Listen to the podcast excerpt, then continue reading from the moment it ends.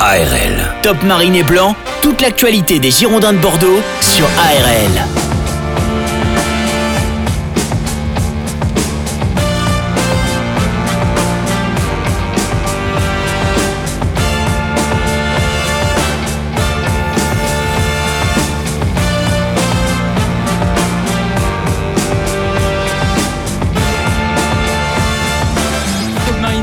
chaque jeudi 19h45 20h30 sur ARL votre émission 100% sur les Girondins de Bordeaux avec pas mal d'actualités ce soir. Bien sûr vous pouvez réécouter tout ça en podcast sur le arlfm.com voici le programme de ce soir. Les hommes de Vladimir Petkovic ont remporté une victoire face à 3 2 buts 1 lors de la dernière journée de Ligue 1 place à la Coupe de France ce week-end avec la réception des jumeaux de Mzo Asia son président Lamy Alonso sera avec nous dans un instant. On ouvrira aussi la boîte à souvenirs avec Nicolas Maurice Belay ancien attaquant des Girondins de Bordeaux euh, qui a vécu le dernier succès des Marinés Blancs, c'était en 2013 en Coupe de France. Et un long entretien avec Jean-Marc Ferreri, ancien joueur des Girondins de Bordeaux, sera avec nous ce soir. On est ensemble jusqu'à 20h30 sur ARL. ARL. Top Mariné Blanc, l'invité.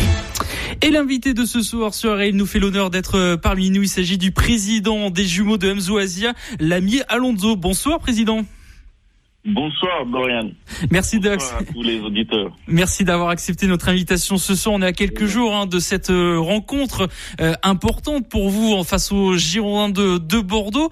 Euh, Qu'est-ce que vous pouvez nous dire un petit peu de, de ce club des jumeaux de Mzo Asia qui, va, qui va affronter euh, les Girondins de Bordeaux? Qu'est-ce que vous voulez savoir déjà? Parce que c'est une grosse équipe. C'est Alors, on va tomber sur Bordeaux, c'est une grosse équipe. Non, franchement, c'est euh, voilà, Jumeaux, c'est c'est une équipe de, de Mayotte hein, qui joue au niveau régional. Et, euh, et du coup, ben, écoutez, nous, on est des amateurs avant tout. Donc, l'idée vraiment, c'est de vivre l'aventure Coupe de France euh, comme euh, comme les autres clubs amateurs, hein, c'est-à-dire vivre le rêve, vivre comment une aventure fou. Et peut-être aujourd'hui, on touche à un truc qui est historique pour nous, qui n'a jamais été. c'est de jouer contre une équipe professionnelle. Et ce n'est que du, du bonheur. C'est la magie de, de la Coupe de France. Donc voilà. Nous, on est juste là pour ça. Euh, Justement, euh, président, qu'est-ce que vous pouvez nous dire un petit peu de, de ce parcours hein, de, de, de votre équipe Euh, On sait que c'est la deuxième fois euh, lors de ce parcours aujourd'hui que vous allez jouer en, en France métropolitaine. Vous avez battu euh, en septième en septième tour euh, euh, un autre club. C'est un parcours incroyable de votre de votre club. Oui, c'est vrai, c'est un parcours euh, incroyable et aussi atypique parce que on a dû jouer deux tours euh, en métropole au mois de novembre.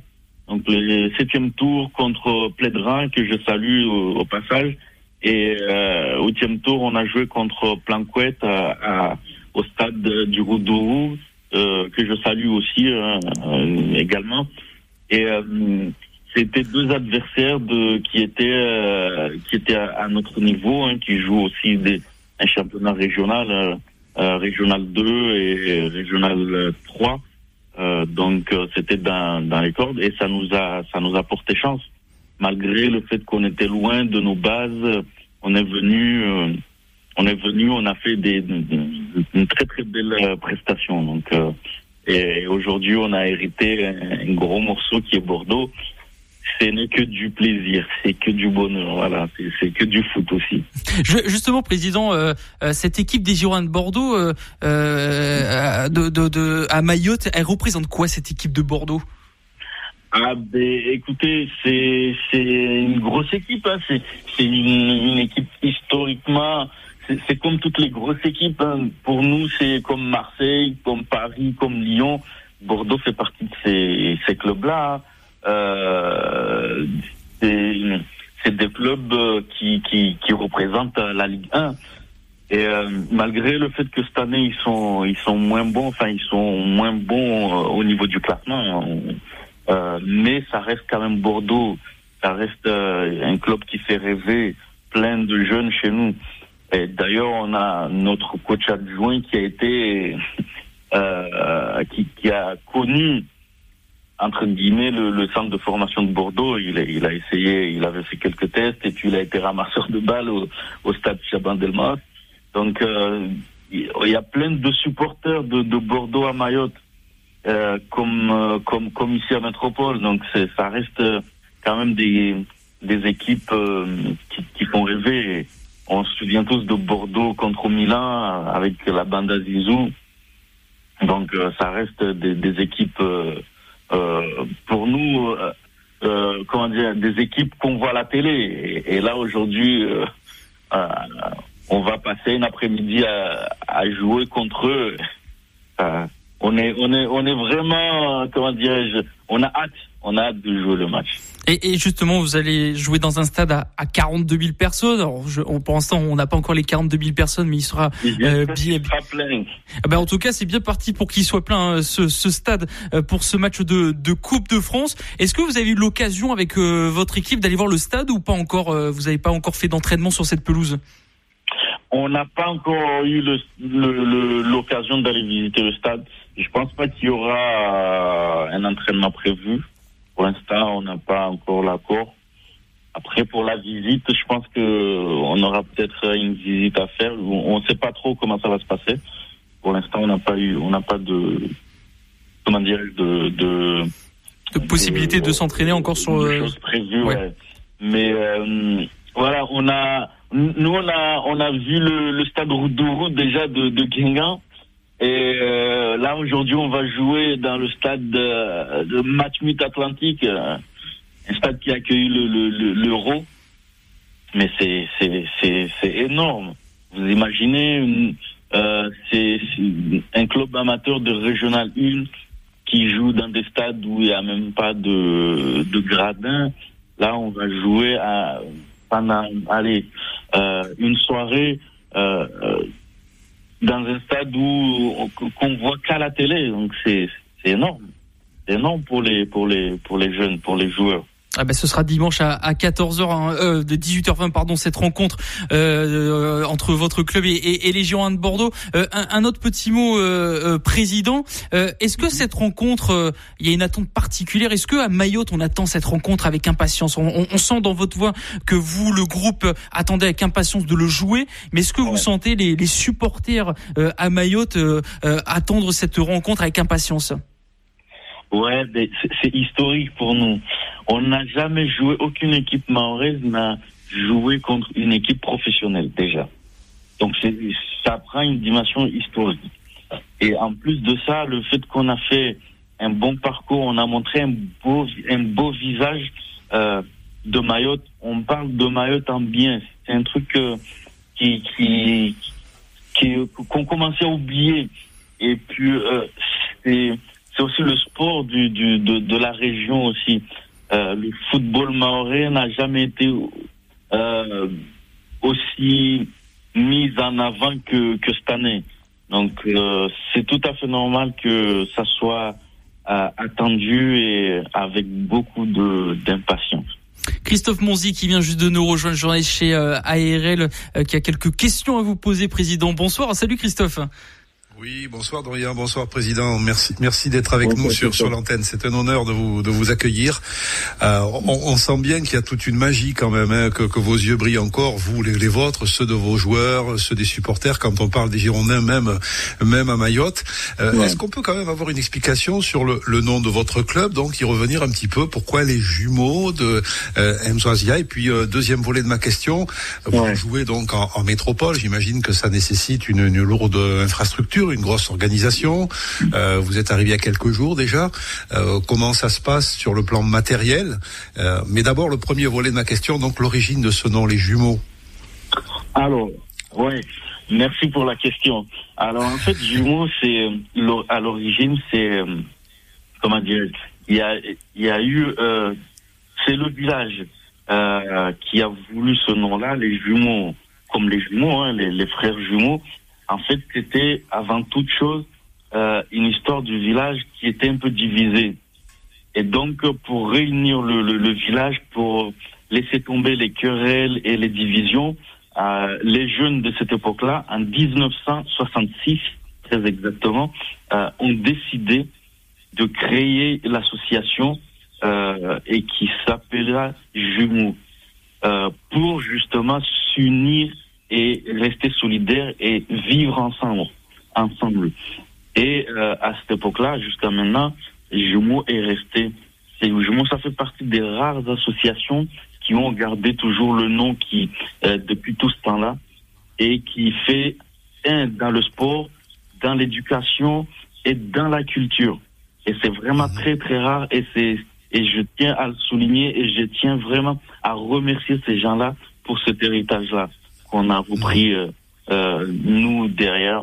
Parce que les gens qui ont créé ça aujourd'hui, vous vous en doutez pas, ils ont là maintenant 80, 90 ans, donc c'est oui. Donc voilà. C'est une belle histoire, 1900, 1966 donc. Et, et sur le plan matériel donc, euh, vous, et, sur, et sur, le volet logistique et plan matériel de, de notre séjour, c'est vrai que c'est lourd, c'est lourd, mais euh, 15 jours en métropole, ça fait 15 jours avec les, qu'on est là. Enfin, qu'on est là, non, ça fera 15 jours avec. Euh, on est parti, on est arrivé le 7, on repart le 23. Euh, mais c'est vrai que ça demande beaucoup d'efforts euh, pour les gamins, enfin pour les gamins, pour les joueurs, parce que c'est aussi des jeunes actifs. Ils ont, ils étaient obligés de prendre des congés, de laisser leur famille euh, et de, de vraiment de se motiver, de trouver la motivation pour venir ici. Et c'est vrai que c'est difficile. Et puis euh, on doit s'organiser aussi avec la Fédé et, et, fort heureusement que la Fédé euh, prend en charge beaucoup de choses et nous soutiennent dans cette aventure-là parce que nous seuls, on pourrait jamais, jamais, jamais s'offrir ce genre de, de, de, de choses. Parce qu'on est déjà des amateurs. Au niveau financier, c'est tellement difficile. Euh, et, et, faire des voyages comme ça, c'est quasi impossible pour nous. Sans l'aide de la Fédé, c'est et de, de la de notre commune aussi, de la mairie et de, du conseil départemental de Mayotte, qui nous soutiennent derrière, euh, je pense qu'on n'aurait jamais pu faire ce, cette aventure. Et justement, président, est-ce que ce genre de voyage entre guillemets, de venir en, métropole et d'affronter des grandes équipes comme les Girondins de Bordeaux, est-ce que ça ça soue un, un, une équipe, un club entre euh, ce, genre d'événement qui arrive? Ah, tout à fait, ouais, bien, sûr. Vu que vu, le comment la grandeur justement de, de, de ce match, c'est un match de gala pour nous. C'est un match de gala. On va pas y aller pour aller chercher la victoire. Vous en doutez bien. On va pas y aller non plus en se disant on est, on va faire match nul, on va faire match euh, égal. On sait qu'il y a une grosse différence entre un professionnel et, et un amateur.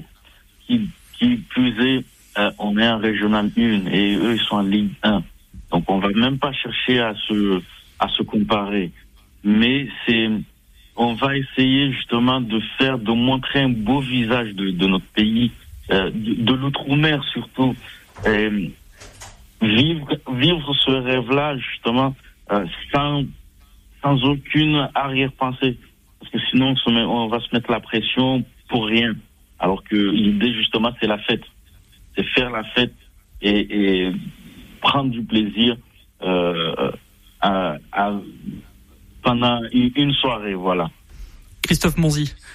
Oui, c'est joli d'entendre un discours, discours comme ça, président. Il n'y a que la Coupe de France, puisque c'est la seule en France, la seule compétition officielle qui met aux prises euh, les, les, acteurs du foot amateur avec les acteurs du foot professionnel. Et c'est vrai que c'est un, c'est un ben fraîcheur que de vous écouter parler de ça, d'y aller pour euh, se faire plaisir. On sait très bien que affronter les Girondins, ça va constituer pour vos joueurs, pour votre entraîneur, certainement le plus beau souvenir de leur vie, peut-être le seul. Et euh, ça fait plaisir de réentendre ça en Coupe de France, parce que voilà, il y a, y a, des clubs qui parfois la snob un petit peu, euh, des clubs euh, UP, et puis on se rend compte à quel point pour les clubs amateurs, ça reste quand même quelque chose de magique. Merci beaucoup Christophe. Et, pour ajouter, c'est pour nous c'est une bouffée d'oxygène. Euh, on sort de notre quotidien pour vivre un rêve. Et euh, on n'a jamais été jusqu'à, on n'a jamais dépassé les septièmes tours, pour vous dire. Et là, on est arrivé cette année, on est tombé. D'habitude, on tombe toujours sur des, des équipes qui sont au niveau national 3, national 2, voire même national. La première année, on était tombé sur Avranches, on avait pris 6. Et, et, cette année, on est tombé sur deux équipes qui étaient de notre niveau et on a saisi notre chance. C'est incroyable, c'est le football et c'est la Coupe de France. Et bon, on n'a pas le standing des, des autres clubs qui, qui peuvent euh, snober cette compétition et qui, ont le loisir de, de le faire parce que euh, derrière, on, on, se rend compte que c'est une histoire. On écrit une histoire pour nous, pour les générations à venir. Et vous imaginez pas l'engouement qu'il y a autour de, de tout ça. C'est incroyable.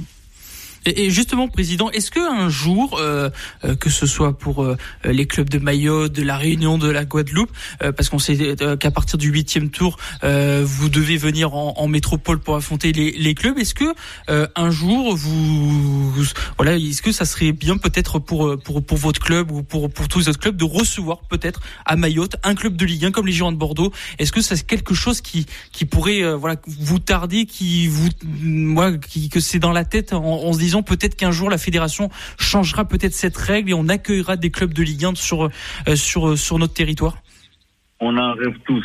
Je crois que tout le monde euh, dans les dom-toms ne dira, personne ne dira non.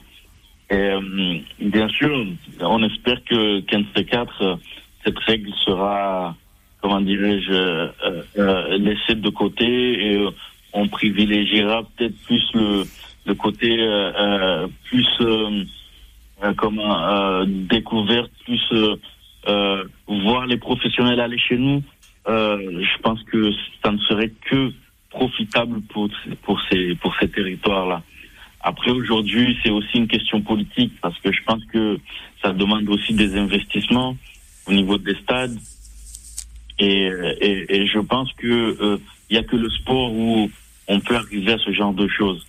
Si on ne le fait pas dans le sport, si on ne le fait pas dans le foot, où est-ce qu'on peut le, on pourra faire un truc pareil, toucher une, star ou voire même partager un petit moment avec une, une star de la Ligue 1 et, et, et, voir Messi aller jouer à la Réunion ou à Mayotte, vous imaginez Là, c'est tout, tout. Il n'y a pas que le club qui va venir voir le match, c'est tout Mayotte qui va venir voir. Euh, mais, voilà, voilà, c'est pour ça que je vous dis que derrière, moi, je pense que si si, si la Fédé décide un jour de de dire voilà, on, essaie de faire ça, même pour les 32e ou les 16e, juste histoire de donner une motivation supplémentaire euh, aux, aux, clubs amateurs. Sincèrement, ça serait que bénéfique pour et pour la Ligue 1 et pour le sport euh, en général, hein, pas que le foot, mais le sport général. Tout ça prendrait de l'ampleur, mais énorme. Christophe Monzi pour conclure. Hein. Oui, oui, oui. Ben c'est, j'espère que ce, ce, message, président, sera sera entendu effectivement, euh, parce que normalement la règle fait que ben, le plus haut gros placé hiérarchiquement, euh, le plus haut placé joue sur le terrain du plus petit, mais il se trouve que pour les clubs des dom-tom, euh, la règle ne vaut pas à partir du huitième tour. C'est, c'est, c'est oui, oui, La règle n'est pas n'est pas valide parce que ils disent que les infrastructures, justement, le cahier de charge euh, qui permettent d'accueillir ce genre de, de, de, de match n'est pas respecté et, et, difficile à respecter dans les, dans les outre-mer.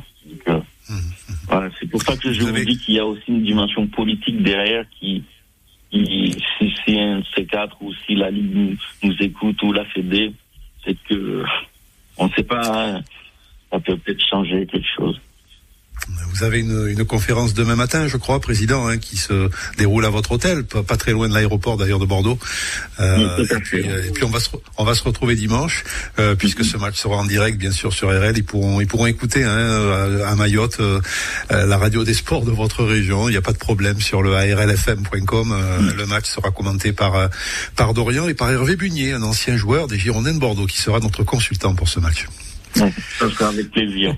Merci président d'avoir été avec nous euh, ce soir sur ARL pour euh, parler de votre club et de ce match de dimanche. Merci président.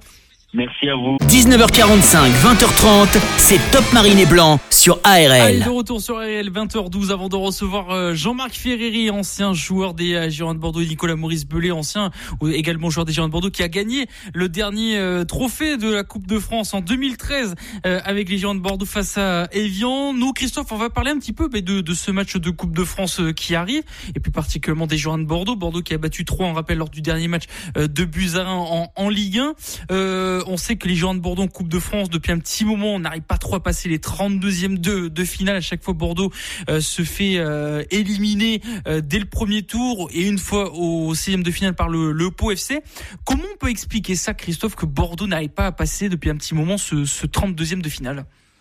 Bah c'est une énigme et ça l'est d'autant plus que tu l'as dit Dorian, on avait gagné euh, contre Evian, euh, alors à l'arraché, hein, mais on avait gagné grâce à deux buts de de Diabaté en particulier euh, cette cette finale contre la formation entraînée à l'époque par Pascal Duprat du côté de Bordeaux, Stéphane Sigilo hein, qui qui coachait et Nico Maurice Belay qu'on va avoir tout à l'heure à ton micro avait d'ailleurs été le passeur décisif pour le but de Cheikh Diabaté à la dernière minute qui avait offert la la victoire à, à Bordeaux. C'est le dernier trophée national que les Girondins ont remporté. Derrière, il y a eu des campagnes européennes, certes, en Europa League, en phase de poule, euh, à Copenhague, à Prague. Ça, c'était un petit peu plus près de nous. Mais comment l'expliquer? Ben, Peut-être par un excès de, de, confiance, par le fait aussi que, rappelle-toi, cette année, c'est un, c'est particulier, mais les autres années, les 32e arrivaient, c'était le premier match de la nouvelle année.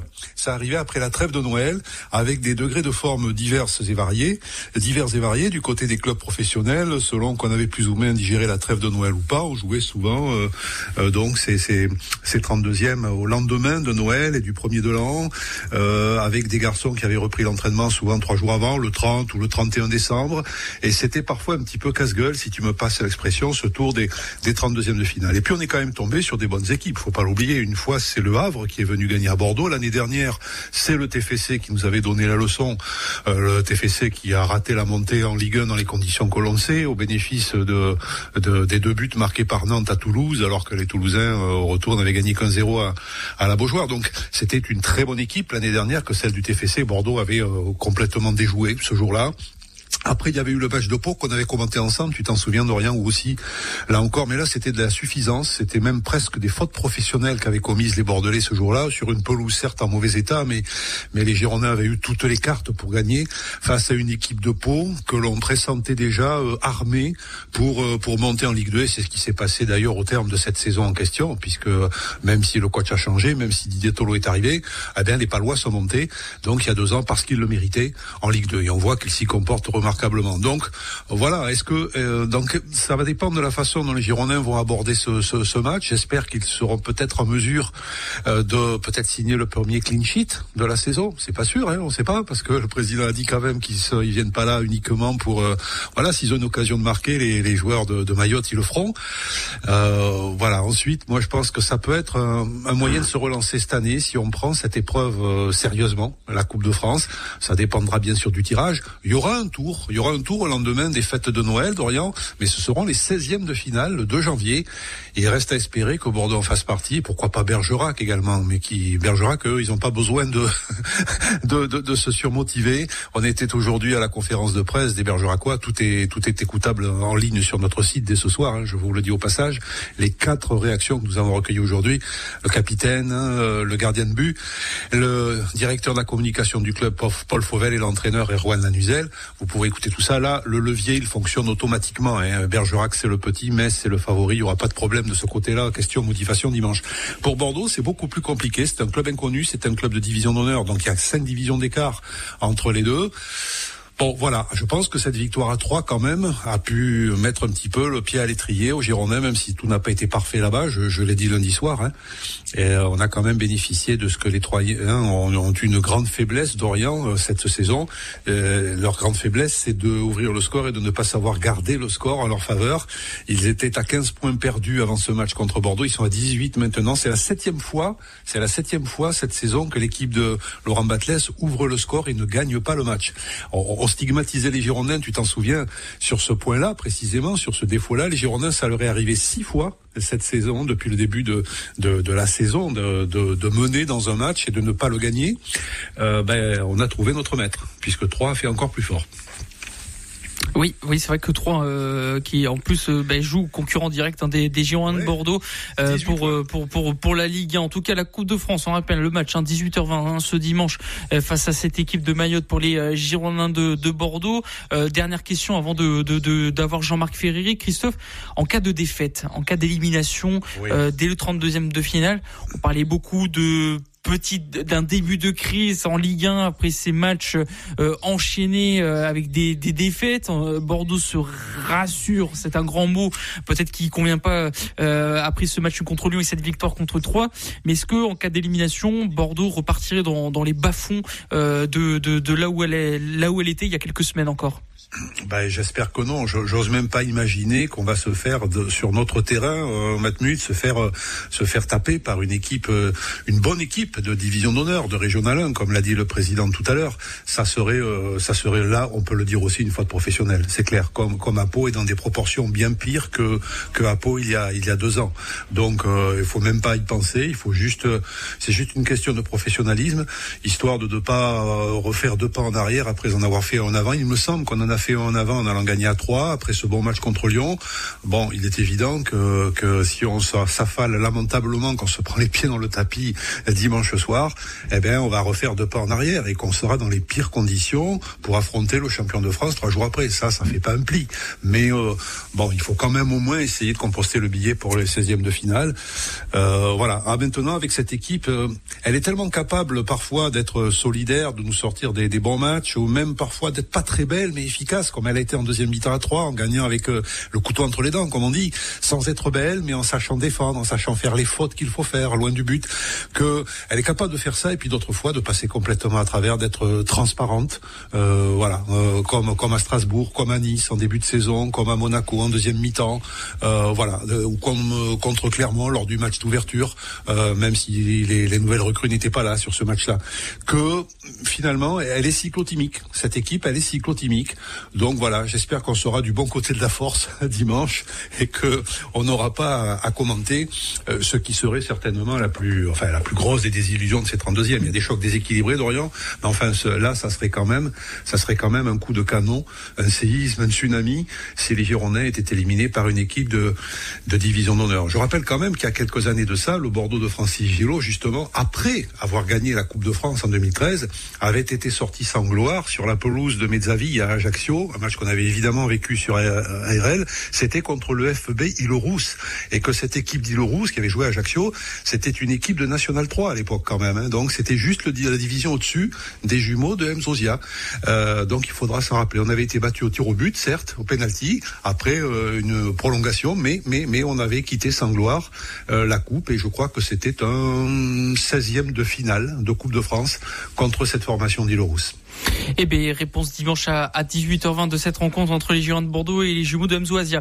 Euh, Christophe, tu as rencontré euh, Jean-Marc Ferreri ce mercredi, pour être exactement. C'était un entretien enregistré où là, on a parlé de, de pas mal de choses, Christophe, euh, avec Jean-Marc Ferreri, qu'on va écouter maintenant, l'entretien.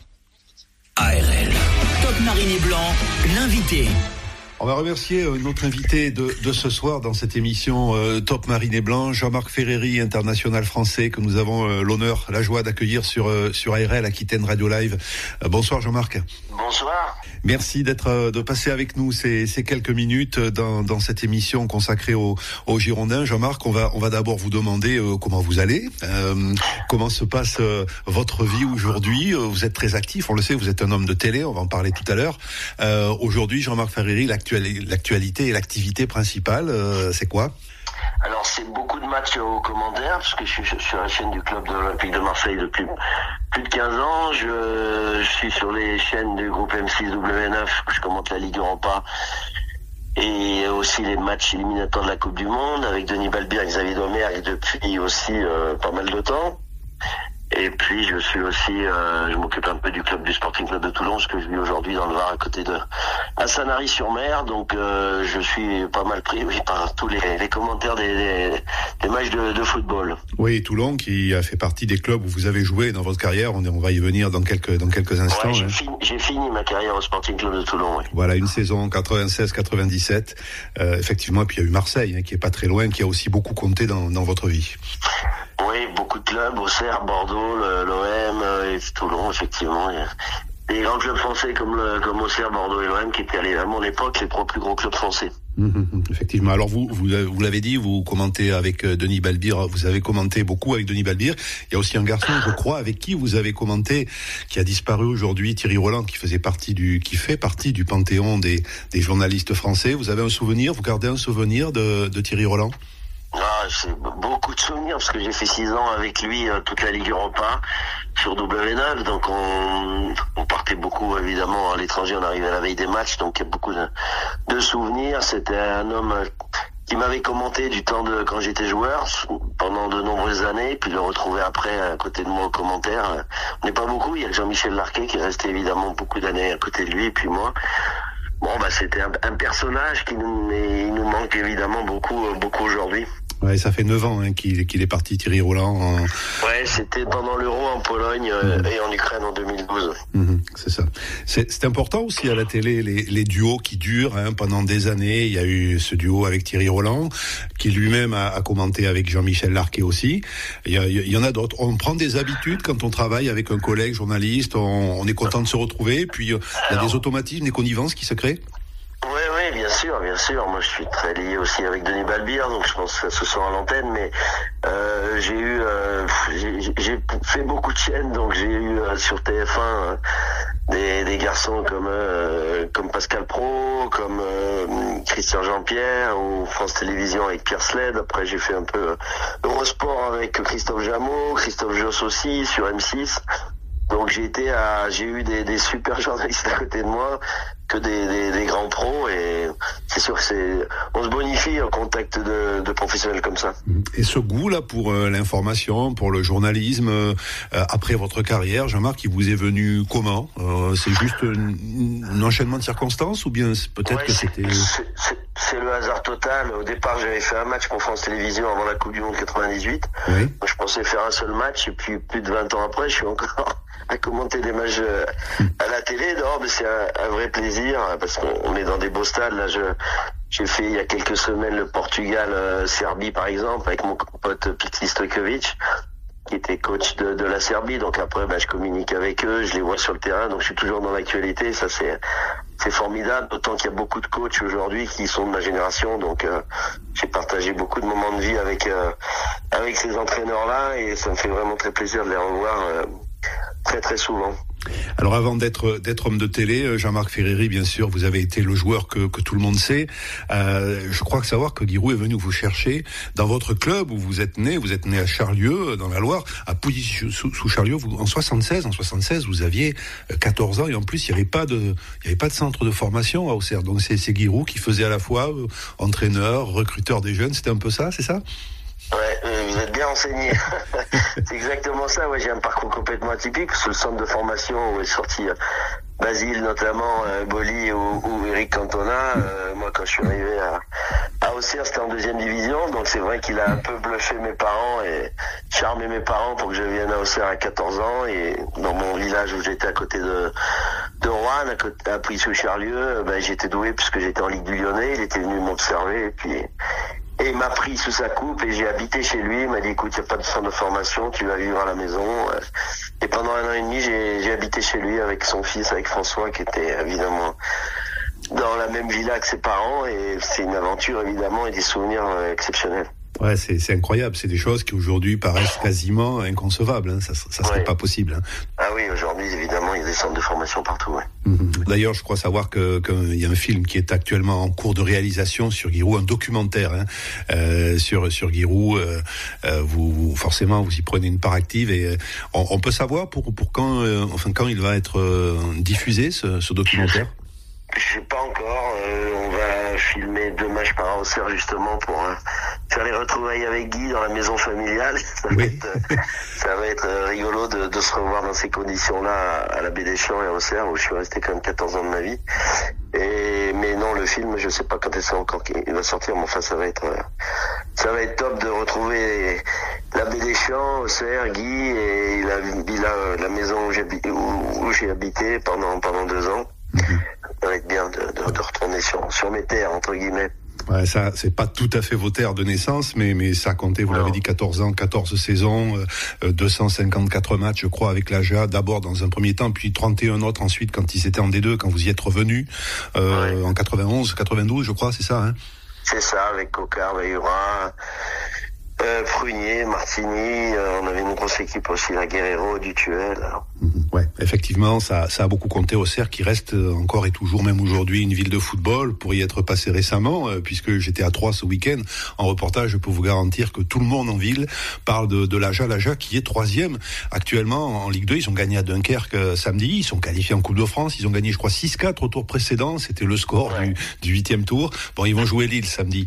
Ça vous fait plaisir de revoir l'Aja de, de Jean-Marc Furlan en si bonne position. Vous y croyez, un retour en Ligue 1 C'est ah, possible? ah, Je suis très proche de Jean-Marc Furlan. On s'appelle souvent. Effectivement, j'ai mon club de cœur, donc je le, je le, regarde un peu plus près que les autres. Euh, mais effectivement, je suis super content du parcours qu'ils font et j'espère qu'ils vont remonter en Ligue 1 parce que il y a une histoire tellement formidable. Tous les gens Auxerre avec Giroud, tout ce qu'il a fait avec une petite ville comme ça, petit club, peu de moyens, 50 000 habitants. Hein, c'est une petite agglomération et arriver à être en Coupe d'Europe, champion de France, Coupe de France, c'est exceptionnel. Aujourd'hui, c'est on peut plus le voir ça dans le football d'aujourd'hui. Des petites villes comme ça, petit budget. Euh, bon, Lille a été champion de France, mais c'est quand même une grosse ville avec un gros budget, une grosse aglo. Euh, Auxerre, c'était vraiment incroyable. Tout le travail qu'a fait Guiraud et tous ses supporters qui sont derrière derrière ce, ce club, cette ville. Donc c'est un club qui est qui est évidemment par le personnage de Giroud euh, adoré en France. Alors il y a eu cette euh, cette belle histoire, une 10 saisons donc passées et 46 buts marqués avec l'Aja. L'autre euh, grande partie de votre histoire de, de footballeur, c'est au Girondin que vous l'avez vécu, Jean-Marc Ferreri. Vous avez passé cinq saisons, la moitié du temps passé au Cerf, mais mais, mais c'était quand même très important aussi. Vous êtes arrivé en 86, vous avez joué au, Girondin avec le maillot scapulaire jusqu'en 91. là aussi, il y a un un, gros souvenir qui compte, j'imagine, c'est cette saison 4, cette année 87 où vous réalisez le, doublé euh, championnat et Coupe de France. Oui, je garde des très très bons souvenirs, des merveilleux souvenirs au Girondin. Quand euh, a les portes et que Claude Bèze euh, a mis l'argent qu'il fallait pour euh, pour le transfert, euh, pour pour Giroud et pour, qu'il me laisse partir hein, d'Auxerre, c'est vrai quand je suis arrivé, c'était pour moi, je, je, passais dans le meilleur club de France avec que des internationaux, des gentils Ghana, des René Girard, des, des des Giresse, donc il y avait Bernard Lacombe, enfin une équipe euh, extraordinaire, donc euh, j'ai beaucoup appris, mais j'étais la, petite star entre guillemets à Auxerre, et là j'étais j'étais un petit parmi les, les, les grands joueurs des, des euh, et puis la première année où où j'arrive, ben on a le bonheur de faire le doublé Coupe Championnat, demi-finale de Coupe d'Europe, éliminé au pénalty à Leipzig.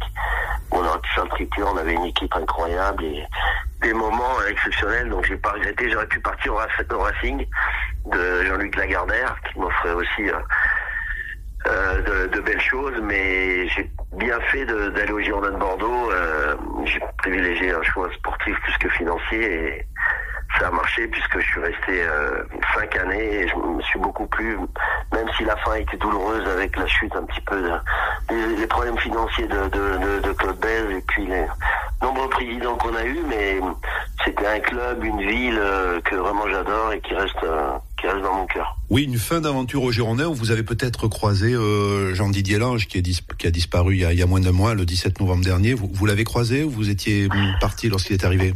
Oui, oui, c'était euh, c'était notre président quand euh, il y a eu ces problèmes un peu euh, financiers au club et qu'il y a eu beaucoup de beaucoup de problèmes extrasportifs. Effectivement, je crois qu'Alain Flelou et, avait pris la présidence et il était à côté de, de Jean-Didier Lange, donc ça a été mon, mon président avec Alain Flelou pendant pendant les six derniers mois de, de mon contrat au Girondin. Mmh. Il y a des souvenirs, hormis bien sûr le, le, doublé en 87. Vous avez parlé de ce match à Leipzig, effectivement, défaite 1-0 à Bordeaux, victoire 1-0 là-bas, si je ne dis pas de bêtises, et ça se joue effectivement au tir au but.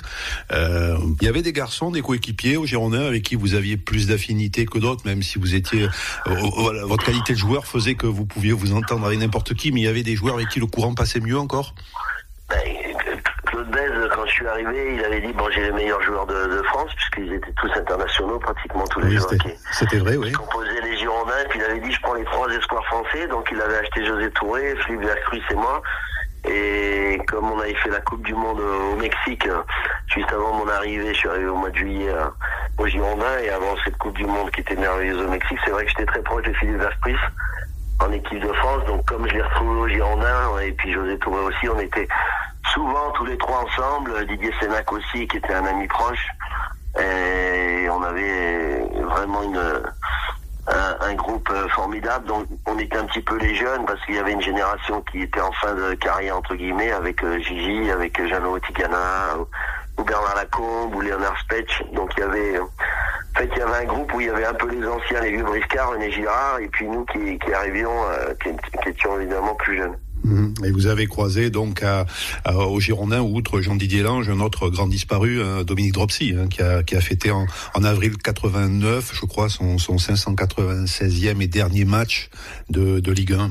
Ouais, c'était un homme formidable, c'était un, gardien de but formidable. Euh, qui était euh, vraiment euh, super gardien et qui dégageait beaucoup de sérénité, très calme, euh, très pro, qualité humaine vraiment exceptionnelle de Douné qui, qui, qui reste gravé évidemment dans, dans, ma mémoire et dans ma tête pour de nombreuses pour la fin de ma vie. Mais c'est vraiment un garçon qui m'a qui m'a vraiment impressionné qui a beaucoup beaucoup manqué même au Girondin lorsqu'il nous a quittés en, en 2015 déjà. Et le, le, temps passe vite.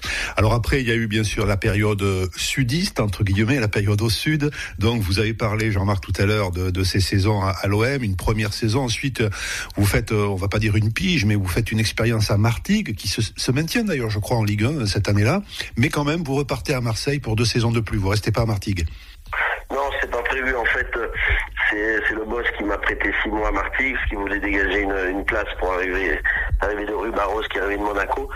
Le boss, c'était Bernard Tapie, hein, bien sûr. Oui, oui, c'était Bernard. Et, et, et donc, euh, j'ai accepté le, j'ai accepté le deal. Bon, il y avait une bonne équipe. Il y avait Ali Benarbia, il y avait Patrick Collot, il y avait Didier Tolo, il y avait euh, Chantreuil, euh, le coach c'était Sarah Magna. Mais bon, quand on passe de l'OM à Martigues, forcément, il y a un petit choc. Quelques mois avant, j'étais champion d'Europe. Et, euh, et, après, je suis retourné faire les deux années. Euh, on n'a pas pu monter, on était en Ligue 2 avec l'Olympique de Marseille. Bon, J'ai des souvenirs évidemment aussi formidables. Voilà, mais vous aviez envie de donner un, un, coup de main. Voilà, vous vouliez pas laisser ce club en, en, en Ligue 2. Non, et beaucoup d'anciens. On avait une équipe de vieux briscards avec Jean-Philippe Durand, Casoni, Fabien Barthez qui était resté en Ligue 2, qui n'était pas parti. Et on avait une, une, équipe incroyable sur le papier, Cascarino, Libra, et on était devait être huit champions de champion de Ligue 2. Ouais. Mmh, il y avait Marcel Dib aussi qu'on a eu à ce micro dans cette émission l'an dernier, puisqu'il est, je crois, il est dirigeant, il était dirigeant directeur sportif à Roubagne, qui a fait une carrière ouais. en couple l'année dernière, hein, Marcel. Il, il, ouais, directeur sportif d'Aubagne. Il est toujours à Aubagne, d'accord, ok. Donc et puis ensuite une petite parenthèse en Suisse, à Zurich, et vous terminez votre carrière à Saint-Denis, Saint-Leu. Euh, c'était, ils étaient en quoi, en national euh, à l'époque? Ouais, là aussi c'est une pige. Bon, Dominique Rocheteau m'a appelé en décembre. Je devais finir ma, ma carrière sortie de club de Toulon. J'avais mis 17 buts en Ligue 2. J'étais capitaine de l'équipe et j'avais 36 ans. Je croyais être complètement carbonisé après l'OS, mais en fait j'ai rebondi un peu à Toulon. Ça qu'aujourd'hui aussi je vis dans le Var. Et j'ai fait une grosse saison, donc je suis parti au Zurich où il y avait Chabel Inanda et Yekini, notamment dans cette équipe. Mais je me suis pas trop plu, en plus je parle pas du tout allemand. Et Dominique Rocheteau m'a appelé à Noël pour venir un petit peu aider son club. Et j'avais des ambitions pour avoir le Stade de France. Mais j'avais de toute façon un contrat de reconversion au Sporting Club de Toulon, donc euh, c'était que pour six mois. Donc c'est pour ça que je suis allé à Saint-Denis-Saint-Leu finir quelques matchs euh, en fin de carrière. Mmh, mmh, mmh. Donc aujourd'hui, vous, vous voyez beaucoup de, de football à la télévision de par votre votre fonction. Euh, euh, Jean-Marc, qu'est-ce que vous pensez de l'équipe actuelle? Des Girondins Là, on va revenir à l'actualité du moment, hein, l'actualité immédiate. Et une équipe girondine en difficulté qui a gagné un match très important à 3 dimanche parce que s'il l'avait perdu, il serait 19e aujourd'hui, les Bordelais. C'est un match charnière, comme on dit souvent. Euh, Est-ce que vous ouais. pensez qu'ils sont armés aujourd'hui, avant le mercato, qui va peut-être être actif hein, En tout cas, Gérard Lopez en a parlé. Est-ce que vous pensez qu'ils ont déjà les moyens, les, outils pour euh, sauver leur tête en Ligue 1 cette année? Ah, je pense qu'ils ont quand même sur le papier une équipe euh, pour ne pas descendre. Hein. Euh, maintenant, il y a quand même énormément de, de soucis, une nouvelle direction, euh, des supporters qui sont en colère. Je, que j'ai beaucoup euh, appris à aimer quand j'étais euh, ultramarine, notamment quand j'étais au Girondin. J'adorais ce stade Lescure, stade Chalandé-le-Mas aussi, donc il y a un nouveau stade aussi. Euh, donc il y a eu euh, beaucoup beaucoup de, changements à la tête du club beaucoup de nouveaux joueurs aussi. Donc je pense que sur le maintien, il y a, je me fais pas trop de soucis quand même, et d'autant qu'il y a de gros moyens financiers maintenant avec l'arrivée de, de Gérard Lopez. Et, et, je pense que le mercato ça va être très actif pour pour bonifier cette équipe des Girondins. Mmh. Même s'il pense aussi, enfin s'il réfléchit au fait de peut-être euh, vendre certains certains joueurs pour en engager d'autres. Il y a un garçon qui est arrivé tard dans cette équipe, puisque bon pour différentes raisons, il n'a rejoint le club, il n'a même été utilisé pour la première fois qu'à Monaco, c'était la neuvième journée. Depuis, il a inscrit six buts, il s'appelle Albert Félix, c'est un Hondurien, c'est un garçon extrêmement puissant. Ça peut être la bonne surprise pour euh, pour Bordeaux euh, cette année. Il est passeur, il est buteur. Toutes les grandes équipes ont besoin pour sauver de, grands attaquants. Donc forcément, euh, je l'ai pas encore vu jouer ce, joueur, mais si apparemment il a beaucoup de qualité, en plus il est efficace, donc ils vont avoir besoin effectivement de, de joueurs qui mettent des buts. C'est extrêmement important en Ligue 1, mais dans n'importe quelle équipe, quand on veut jouer le haut du tableau, on a besoin de, grands attaquants et Bordeaux souffre de manque de, de, bons attaquants et surtout de buteurs et lui ça peut être la bonne pioche effectivement. Mmh. Alors en parlant d'attaquants aussi, bon, il y a Albert Félix, mais il y a un autre garçon qui est un petit peu, comment dire, une, une énigme. Jean-Marc, c'est Rémi Houdin, un garçon que Bordeaux a acheté au Stade de Reims, 10 millions d'euros, qui peut être très bon, très efficace, comme il l'a été à Troyes, comme il avait été à Metz aussi lors du 3 partout, euh, et puis qui peut passer à côté de cela, euh, complètement être en dehors du match d'autres fois. Qu'est-ce qui manque, vous qui avez été euh, joueur sur qui on, on comptait évidemment, puisque l'AJA, tout le jeu de l'AJA euh, reposait sur vous, euh, qu'est-ce, que, qu'est-ce qui manque peut-être à l'heure qu'il est à un garçon comme Rémi Houdin pour, euh, pour être plus régulier, tout simplement? C'est un peu le, le, le, problème des joueurs de talent. Euh, les joueurs de talent sont souvent irréguliers. Euh, qui a regardé Messi ou Neymar, pour donner un bon exemple. Donc euh, c'est des joueurs qui peuvent euh, effectivement sur un match être exceptionnels et puis être en dedans sur les autres matchs. Moi, quand j'ai j'ai commenté plusieurs fois, quand il était à Reims, il m'avait impressionné parce que grosse grosse activité avec son pied gauche, il avait une qualité technique au-dessus de la moyenne. Et c'est vrai que je trouve qu'il a un peu de mal avec euh, passer le palier, euh, retrouver toutes les qualités qu'il avait à Reims, mais c'est certainement que les qualités il les a, je pense un problème de, confiance par rapport aux résultats de, de l'équipe. Euh, Jean-Marc, on va vous, vous remercier d'avoir passé ces quelques minutes euh, avec nous. Je vais quand même vous, vous reposer une question d'actualité aussi. Alors celle-là, cette actualité, elle est peut-être un peu moins gaie que celle qu'on a évoquée jusqu'à présent. C'est, ce sont les troubles, on va pas dire la violence, même si quelque part il faut bien appeler les choses par leur nom quelquefois, mais cette violence qui est apparue dans les stades de façon particulièrement euh, prégnante cette saison, surtout. On a eu plein de matchs arrêtés, des incidents, des supporters qui lancent des bouteilles sur les joueurs. Qu'est-ce que vous en pensez?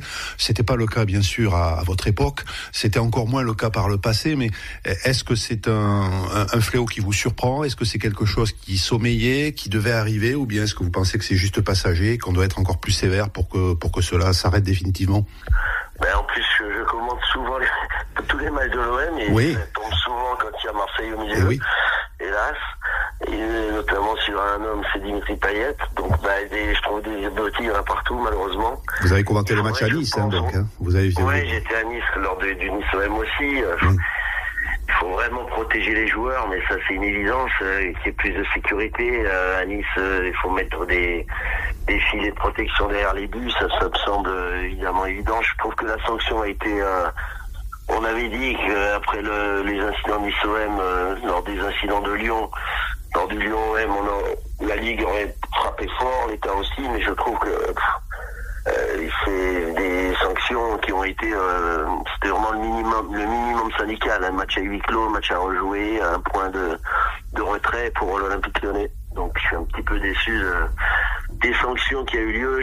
J'aurais voulu, pour montrer l'exemple aux autres, de ne pas recommencer de, de tels gestes, pour plus que ça arrive, de frapper beaucoup plus fort. C'est jamais arrivé à Auxerre, ça, que que euh, voilà que qu'il y ait des projectiles sur le terrain, sur un arbitre, sur un ah, joueur. C'est arrivé pendant qu'il y a eu des matchs chauds. Hein. J'ai souvenir d'un Bordeaux-Naples aussi. On parlait des grandes heures de Bordeaux. Il y a eu le doublé, le Coupe Championnat, mais il y a aussi le Bordeaux-Naples de Maradona. On a joué quand même deux fois contre le meilleur joueur du monde, avec des souvenirs incroyables, avec un stade Chabandelmas, un parc escure qui était qui était plein plein comme un œuf et une ambiance formidable, même si on avait perdu le match aller, mais et, mais il y avait quand même moins de, de, jets de projectiles. Euh, quand on allait tirer les corners, sachant que moi je les tirais aussi les corners. Oui, oui, c'est vrai que c'est pas évident quand on est comme ça. Justement, en parlant de, cette violence, je, je, vais, euh, je vais juste vous faire part d'une anecdote qui m'a été euh, communiquée dimanche, c'est pas vieux, Jean-Marc Ferreri, par l'historien de de, de, de l'Estac, du club de Troyes, qui s'appelle Carlos Cassi, l'ancien speaker du stade, peut-être que vous le, le connaissez.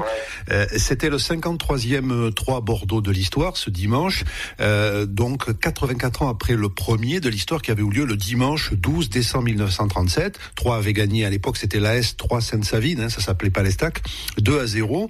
Mais surtout, il y avait eu un, événement dans ce match, c'est que euh, l'arbitre du match de cette rencontre, Monsieur Cabane, avait demandé à l'entraîneur-joueur de, de Troyes, Georges Carbonnet, d'aller calmer un spectateur en tribune, parce qu'il y avait un spectateur qui n'arrêtait pas d'invectiver, d'insulter l'arbitre euh, constamment. Et ça sert, on a arrêté le match, on était en fin de première mi-temps, Georges Carbonnet est allé parler à cet homme, euh, et puis la rencontre a repris tout à fait normalement, est allé à son terme, 3 a gagné 2 à 0. À l'époque, Jean-Marc, il n'y avait pas d'intervention du préfet, ni des deux présidents des deux clubs qui se crêpent le chinois à travers les médias interposés. Il n'y avait pas les maires des villes qui étaient intervenus. Il n'y avait pas de match à huis clos, de points retirés comme ce que vous venez d'évoquer. C'était il y a 84 ans, euh, à 3 au stade de l'Aube. Il n'y avait pas la non plus. Ils n'avaient pas la VAR. Non, mais ça veut dire que quelque part, bon, des idiots autour des stades, il y en a toujours eu, mais euh, dans la société, beaucoup de choses ont quand même changé. Hein. Eh oui, la société est beaucoup plus violente, évidemment, aujourd'hui, avec, euh, il n'y a pas que dans le football, évidemment, ça, un reflet, ce qui se passe dans le foot, un reflet de la société. Jean-Marc, un, tout petit mot sur le plan tactique et ensuite je, vous laisse euh, un, mot sur le plan tactique. Vous qui avez été attaquant, vous allez certainement comprendre à quoi je fais allusion. Bordeaux euh, récemment a, pris l'eau, on va dire, à Strasbourg sur un match qui a fait couler beaucoup d'encre, une lourde défaite, 5 à 2. Euh, dans ce match, il y a il y a tactiquement un garçon qui a été libre pendant toute la rencontre, qui s'appelle Dimitri Liénard, qui a marqué, qui a fait marquer trois buts aux Alsaciens. Comment, quand on est en Ligue 1, une équipe, un entraîneur, des joueurs expérimentés de Ligue 1, comment on peut à ce point, pendant tout un match, ne pas régler un problème tactique, puisque ce garçon a été seul toute la rencontre, ça a été le, bourreau des Girondins. On peut corriger le, le, défaut en fin de première mi-temps, par exemple. Ça vous arrivez, vous, d'être dans une équipe ou, euh, et d'avoir été battu simplement par, euh, par le fait d'un seul homme, parce que tactiquement, euh, votre équipe n'avait pas trouvé la parade? Ben, C'est d'autant plus curieux que c'est Liénard, c'est pas un attaquant. Hein. En plus C'est un milieu de terrain relayeur, oui. défenseur. C'est ça qui m'interpelle un peu sur ce que, ce que vous me dites là. Euh, si c'est un Messi ou un Neymar, on peut faire un plan anti-Messi ou anti-Neymar, on serre un peu plus le marquage, en faisant un individuel par exemple, un peu plus serré sur, sur eux. Euh, maintenant, effectivement, oui, c'est bon. J'ai pas vu le match, donc c'est difficile pour moi de, de, de, juger, mais effectivement, c'est ça paraît curieux, d'autant que je suis habitué avec euh, le coach avec Sampaoli à, à Marseille où il change de tactique toutes les pas toutes les 10 minutes, extrêmement souvent avec trois quatre joueurs en même temps qui peuvent rentrer à la 60e minute et il change de, de schéma tactique. Enfin, c'est c'est du, du très haut niveau sur le plan tactique, ce qu'on voit à l'OM depuis le début de la saison. Il faut tirer les oreilles au, latéral droit ou gauche. et peut-être aux, attaquants aussi qui faisaient pas le repli parce qu'aujourd'hui euh, euh, c'est le travail de tout le monde. Hein. C'est aussi au milieu et aux attaquants. il n'a pas été trop aidé à Quateng sur ce match-là. Merci infiniment Jean-Marc Ferreri d'avoir passé ces moments avec nous. Et puis euh, oui, le programme qui vous attend, donc on l'a compris, d'abord c'est ce documentaire sur Giroud, et puis au niveau au micro, le prochain match. La Coupe de France, l'OM est tombé contre un club de N3, le Canet Rocheville, qui est pas très loin de, de Marseille. Et le match a été inversé. L'OM devait jouer au Canet Rocheville, mais pas pour des problèmes de sécurité. Le match euh, va se jouer au Vélodrome. D'accord. Ce sera votre prochain et match. Le dernier match, oui, ce sera OM, OM Reims le mercredi soir. Sinon, j'ai un déplacement sympathique qui nous attend, un OM Karabag en Azerbaïdjan. Le match aller-retour sera diffusé sur W9 en Conférence Ligue, Ligue, Ligue Europa Conférence. Oui, oui, oui. Vous allez découvrir Karabag et l'Azerbaïdjan. Je vais découvrir, voilà, surtout, je vais mettre des bonnes moufles et un bon amarre. voilà, vous n'y êtes jamais allé, j'imagine, évidemment. Non, non. J'ai ah. commenté en Géorgie, qui est pas très loin. Oui. France, Géorgie-France sur M6 il y a 3, 3 ans, je crois, 3-4 ans. Et là, c'est très loin et fait très froid. Merci beaucoup, Jean-Marc Ferreri. À très bientôt, en tout cas. Au revoir. Merci Jean-Marc Ferreri d'avoir été avec nous ce soir dans Top Marine et Blanc sur ARL et bien sûr vous pouvez retrouver cette, euh, cet entretien en podcast. 19h45, 20h30, c'est Top Marine et Blanc sur ARL. De retour sur ARL dans votre émission Top Marine et Blanc, on ouvre notre page de Coupe de France et pour en parler, l'ancien attaquant euh, des Girondins de Bordeaux, Nicolas Maurice Bellet est avec nous ce soir. Bonsoir Nicolas. Bonsoir. Merci Nicolas d'avoir accepté notre invitation ce soir sur ARL. On va revenir sur ce match de Coupe de France en 2013 face à face à Evian. Quel souvenir gardez-vous euh, de, de cette rencontre euh, qui fut euh, incroyable en, en rebondissement? Ben, J'en garde forcément un souvenir positif puisque comme ben, je l'ai remporté en 2013, ça, ça a été ben, le, le premier seul titre de ma carrière. Donc forcément, c'est euh, cette compétition a, a une saveur particulière pour moi. Est-ce que ce match de Coupe de France face à Evian est l'un de vos meilleurs souvenirs avec les Girondins de Bordeaux? Ouais, forcément, parce que même si j'en ai d'autres, mais euh, on a eu une année compliquée, on, gagne cette Coupe de France alors que c'est, je veux pas dire personne nous attendait. Bien sûr, on est favori contre Evian, mais euh, c'est surtout que personne s'attendait à ce qu'on gagne à, à, cette période-là.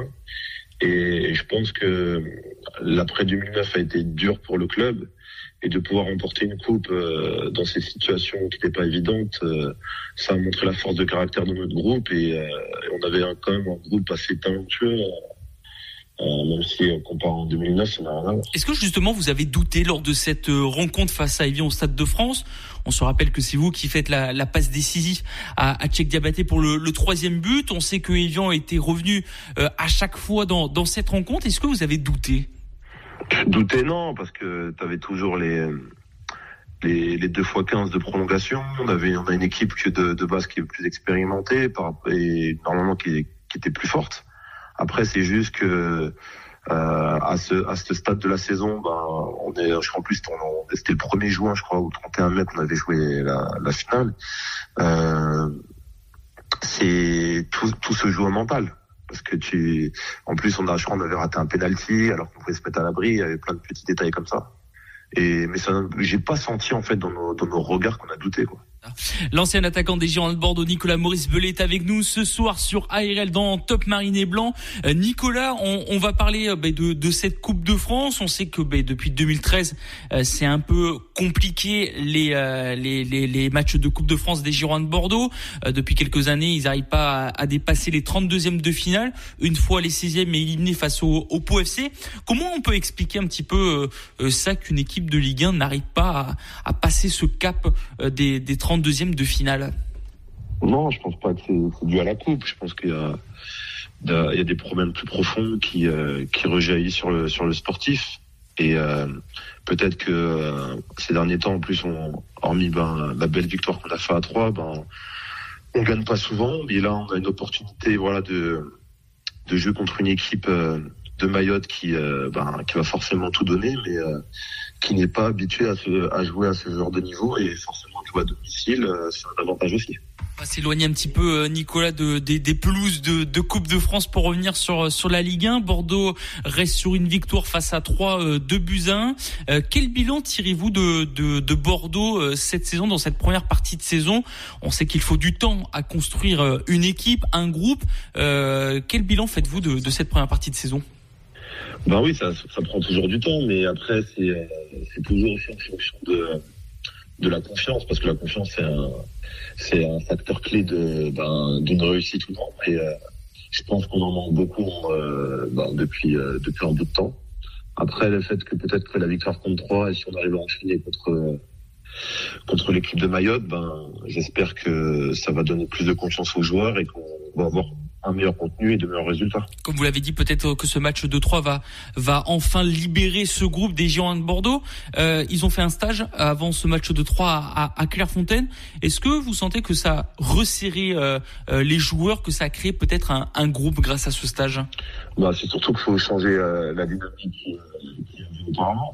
Et je pense qu'il a, il a bien fait le coach de faire ça parce que peut-être que de rester au haillant, de toujours avoir euh, cette cette atmosphère négative dans le sens où ben, pas de résultat, peut-être de changer de contexte, euh, de s'isoler. Des fois, ça fait du bien, mais je pense pas que ça va. Je pense pas qu'il faut aller à, Clairefontaine euh, chaque semaine, mais c'est surtout dans la situation actuelle, il fallait changer. Cette saison, les Girondins de Bordeaux ont encaissé 40 euh, buts, un ratio plutôt euh, compliqué euh, pour une équipe de, de Ligue 1, mais offensivement, ça marche plutôt bien. Que pensez-vous un petit peu de, de ce duo euh, Wang Wijo Albert Ellis, sans oublier bien sûr Mbanyang et, et Jimmy Briand?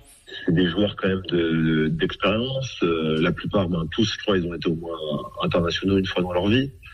Et, euh, et, donc forcément, tu as, une grande qualité. Après, c'est surtout dans notre animation au milieu de terrain qu'il faut euh, qu'il faut que ce soit mieux et qu'on soit plus solide défensivement.